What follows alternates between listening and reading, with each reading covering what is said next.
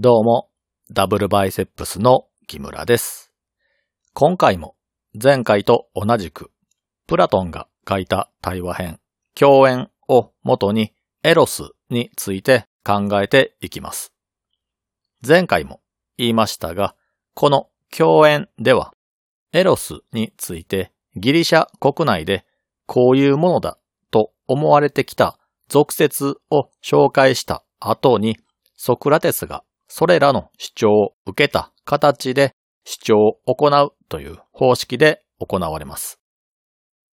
ソクラテス以外の俗説は、それぞれ別々の登場人物の主張として語られます。前回は一人目のパイドロスの主張を途中まで紹介しました。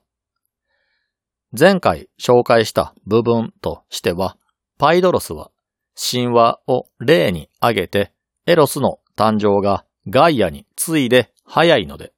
エロスは重要だと主張しました。ギリシャ神話は、伝えられ方によって神々の出生が微妙に違っていたりするんですが、パイドロスが言うには、まず最初にカオスがあり、そこから派生する形でガイアが生まれ、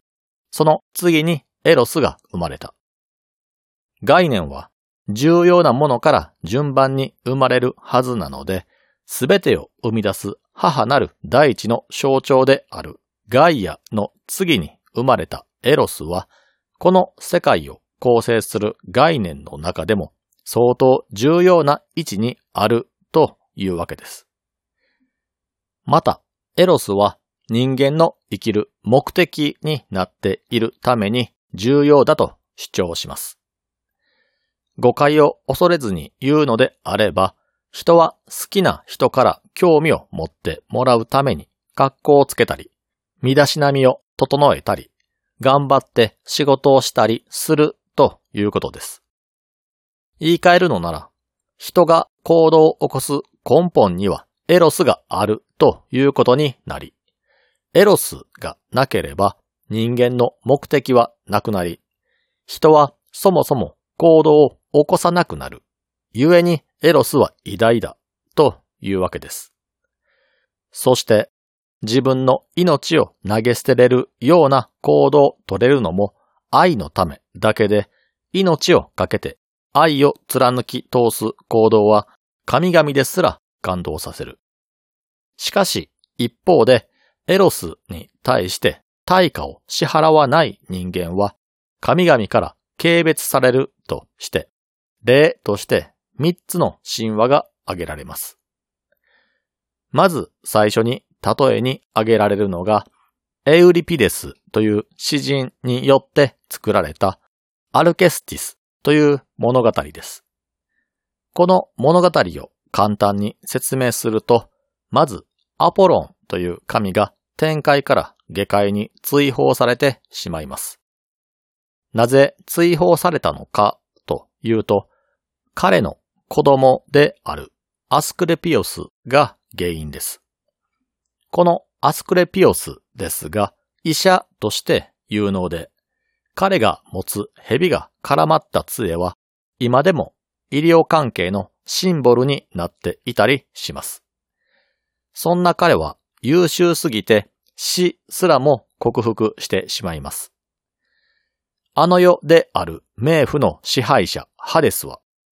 こんなことをされてしまっては秩序が乱されて、冥界の支配者である私の面目が立たない、と、このことをゼウスに報告します。それを受けてゼウスは秩序を乱したアスクレピオスを神の雷によって殺してしまいます。これに父親であるアポロンが腹を立てて、八つ渡り気味にキュクロペスという巨人族を殺してしまいます。この罰としてアポロンは人間界に追放されるのですが、その彼をペライシの王であるアドメトスという人物が助けます。この行いに感動したアポロンは感謝の印として、病気で先が短いアドメトスに対し、身代わりとなって死んでくれるものを差し出せば、運命の女神、モイラたちを説得して、寿命を伸ばしてあげると約束します。しかし、追い先短いアドメトスの親をはじめとして、誰もがアドメトスの身代わりになって死んでもいいと名乗り出てくれません。そこでアドメトスの妻であるアルケスティスが名乗り出て、彼女は夫の身代わりとして死神タナトスにあの世へ連れ去られることになります。アドメトスは自分を見捨てた自身の親を恨み、最愛の妻を亡くしてしまったことを嘆き悲しみ、一年間の間、喪に服すと宣言します。そんなさなかにアドメトスの友人であるヘラクレスが訪ねてきます。この時のヘラクレスは12の工業と呼ばれる試練の最中で、偶然近くを通りかかったので訪ねてきたというわけです。12の工業とはヘラクレスに課された試練のようなものです。ヘラクレスはゼウスが人間の女性と浮気をして生まれた神の血を引く人間なんですが、当然のようにゼウスの妻であるヘラに憎まれます。ヘラクレス自身には罪はないですし、浮気相手の女性もゼウスに言い寄ったわけではなく、ゼウスが一方的に相手を見初めて、相手の旦那に変装して関係を持った末にできた子なので、悪いのはゼウスなんですが、憎しみはヘラクレスへと向いてしまいます。彼は散々ヘラから嫌がらせを受け続けるんですが、それがきっかけとなって自分の子供を死なせてしまうこととなり、思い悩んだヘラクレスは信託に身を委ねるんですが、その時に出た信託が12の試練を受けろというものだったんです。これを完遂させることができれば、神の仲間入りができるという信託で、ヘラクレスはそれに従い、12の工業をこなしていたさなかに、友人の住む地域を偶然通りかかったので、顔を出したというわけです。この時のヘラクレスは、アドメトスの事情などは一切知りません。単に近くに寄ったから訪ねてきただけです。ここでヘラクレスはアドメトスの様子がおかしいことや、葬儀の際の礼服を着ていることから、奥さんが亡くなったのか、と尋ねるんですが、アドメトスはそれを隠して明るくヘラクレスに接してもてなします。なぜわざわざ妻の死を隠したのかというと、わざわざ遠くから訪ねてきてくれた友人に対して本当のことを言うと、ヘラクレスは気を使って町から出ていくと思ったからです。神々から難しい試練を課されている中で友人に会いに来てくれたのだから余計な気遣いはさせたくないと思い、妻の死を隠して喪中にもかかわらず盛大にもてなします。このことは後にヘラクレスにバレるのですが、真実を知ったヘラクレスはアドメトスの友情に痛く感動し、その行為のお返しとして、冥界に行って死神タナトスと戦い、彼の妻を取り戻すという話です。この物語の中では4つの愛情が出てきます。一つ目は子供が親に抱く愛情。二つ目は親が子供に抱く愛情。三つ目が、知り合いや友人が抱く感情。そして四つ目が、愛するパートナーに対する愛情です。現実問題は置いておいて、物語の中では、アドメトスが死にかけている時に、親は自らの命を差し出そうとは思っていませんし、そんな親に対して子供のアドメトスは子供のために命を差し出すこともできないのか、と憎しみを込めて言っています。アドメトスの事情は広く知れ渡っていたため、彼の知り合いや親友も事態は把握していましたが、誰も彼の身代わりになって死んでもよいと立候補していません。そんな中で彼の妻だけが彼の身代わりとなって死神タナトスと共に冥界へと旅立ち、その事情を知ったヘラクレスが彼の妻を助けに冥界に行き、連れ戻すことに成功します。結果としてハッピーエンドになるため、あらゆる愛情の中で一番尊いのはパートナーに対する愛情であるエロスだと結論付けます。次に例として挙げられるのがオルフェウスの物語です。このオルフェウスという人物ですが、この人もアポロンの息子です。オルフェウスは美しい外見をしていて、アポロンから盾事をもらって銀融詩人になります。そして人間だけでなく知恵のない動物までも虜にするほどの名手となります。そして美しいエウルディケという女性を射止め、彼女と結婚をするのですが、そのエウルディケが蛇に噛まれて死んでしまいます。妻の死を受け入れられないオルフェウスは、あの世である冥界を支配するハデスに妻を連れ戻したいと頼み込みます。ハデスはその要望を受け入れて、エウルディケを冥界から連れ出すことを許可するんですが、一つ条件を出します。冥界からは、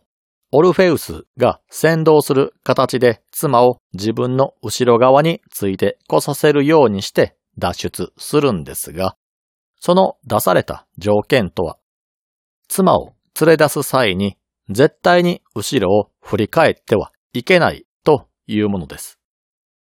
この手の話はよくありますよね。キリスト教の旧約聖書で言えば、ソドムゴモラの話がそれに当たります。ソドムとゴモラは悪人ばかりが住む町であるため、神がその町を滅ぼそうとする話です。話の流れとしては、神が町を滅ぼそうとした際、アブラハムという人物が、あの町に正しい心を持つ者が10人いたとしても滅ぼすんですか？と、神の行動を一旦止めて、二つの町に善人を探しに行きます。結果として、この町で善人と呼べるのは、ロトの一家だけで、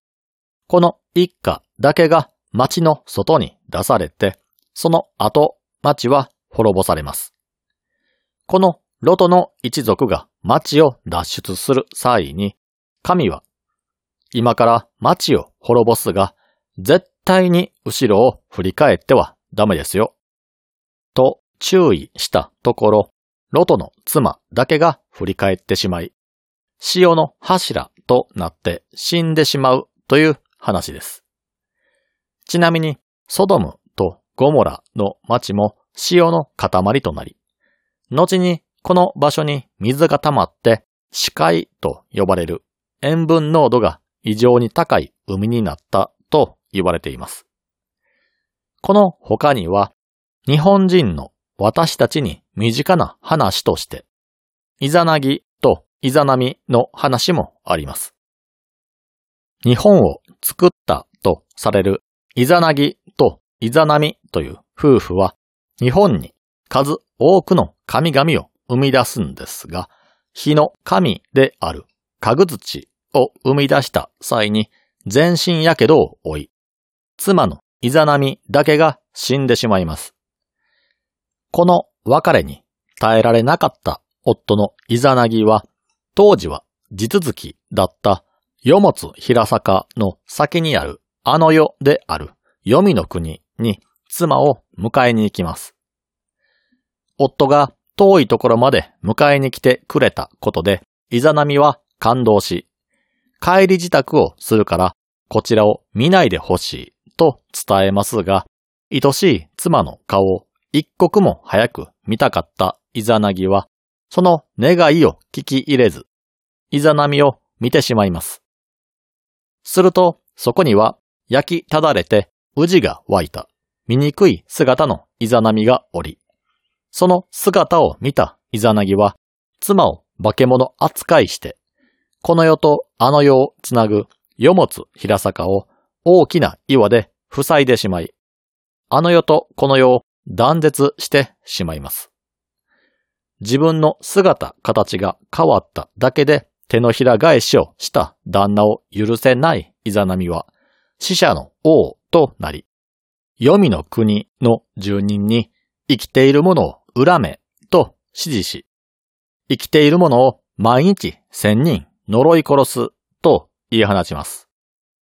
それを受けて、旦那のイザナギは、なら、生きている者はそれに対抗し、毎日1500人の新たな子供を産んでやると言い返し、死者は聖者を恨み、聖者は死者に恐怖するという構図が生まれてしまったという話です。オルフェウスの話に戻ると、彼もこれらの話と同じように振り返ってはいけないという簡単な条件を守ることができずに、妻が本当に自分の後ろをついてきているのかどうかを心配して振り返ってしまい、妻は二度目の死を迎えます。この出来事でオルフェウスは立ち直れないほどのダメージを受け、女性と関わり合うのが怖くなってしまうのですが、彼自身はイケメンなので、他の女性が放っておきません。しかし彼は女性と距離をとっていたため、彼女たちの誘惑になびくことはありません。これに腹を立てた女性たちが、私たちを馬鹿にする男がいるんです、と騒ぎ出し、それを聞きつけた者たちによって八つ咲きにされてしまいます。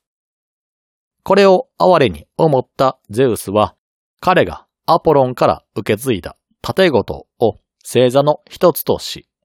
こと座が生まれたという話です。オルフェウスは愛する者を取り戻したいと思った際に何一つ差し出すことなくそれを手に入れようとし、その際に出された簡単な条件すら守れませんでした。このようなものに神の祝福はないので、バッドエンドを迎えてしまったということです。次に例に出される話は、トロイア戦争におけるアキレウスの最後です。トロイア戦争やその際のアキレウスの行動については、一度ソクラテスの弁明を取り扱った回で取り上げていると思うので、詳しい話はそちらを聞いてもらいたいんですが、それを聞いていない方のために簡単に説明すると、トロイア戦争は、トロイアという国の王子パリスがアフロディーテの加護を受けて、スパルタの王妃を寝取ることで始まります。妻を寝取られたスパルタ王は激怒し、兄のアガメムノンや英雄オデュッセウス、アキレスと共に軍隊を率いてトロイアに攻め込みます。トロイアに対して圧倒的な軍事力があるスパルタは次々と拠点を制圧していき、戦利品として物資や奴隷を獲得していきます。アキレスも同様に戦利品を手に入れるんですが、戦利品である奴隷をアガメムノンに取られてしまいます。これでやる気をなくしたアキレスは、駐屯地に引きこもって戦場に出なくなり、これによってスパルタ軍の兵士の士気が下がり、形勢が逆転してしまいます。親友のパトロクロスはアキレスに戦場に戻るように説得するんですが、彼は聞く耳を持ちません。そこでパトロクロスはアキレスの鎧を自分の身につけ、アキレスの不利をすることでスパルタ兵の士気を上げる作戦を思いつき実行します。この作戦は成功し、スパルタは戦線を押し返すんですが、パリスの兄であるヘクトールによってアキレスに扮したパトロクロスは討ち死にしてしまいます。アキレスの母親であるティティスは、あらかじめこのことを予測していたため、パトロクロスという友人が殺されたとしても、仇討ちはしてはいけない。もし仇討ちをすれば、お前が死んでしまう、と予言を託していたんですが、アキレスはこれを無視して仇討ちに行きます。結果としてアキレスはヘクトールを打ち負かしますが、この時に神々は死をも恐れないアキレスの行動に対して感動し、神がかり的な力を授けています。その後、アキレスはヘクトールの弟パリスによって弓矢でアキレス腱を打ち抜かれて死ぬことになってしまいます。以上、三つの神話を見てきたわけですが、共通している点は、人が自分の命をかけて愛情を貫こうとするとき、神々はそのものに祝福を与えているという点です。その愛情の根源となる概念がエロスで、エロスを目的とした行動を行う者は神々の心すら揺るがす。故にエロスは偉大だと主張します。前回からの話も含めてまとめると、エロスは神々の中でガイアに次いで古く、人の精神を擬人化した神の中では最も古い。そして人に目的を与えてくれるもので、エロスによって人は進むべき方向を見出して進んでいける。エロスがなければ人は行動せず、繁殖もできなくなるため、最も重要なものと言える。また、エロスを動機として起こす行動で、代償を支払ってでも目的を達成しようと頑張る行為は、神の心すら動かす偉大な行動とされます。このような行動は神々ですら祝福する行動であるため、当然、人々からも祝福される偉大な行動となります。結果として、これらの行動の動機となるエロスは偉大だということです。以上でパイドロスの主張は終わり。次にパウサニアスの主張へと続いていくんですが、その話はまた次回にしていこうと思います。それでは皆さん、さようなら。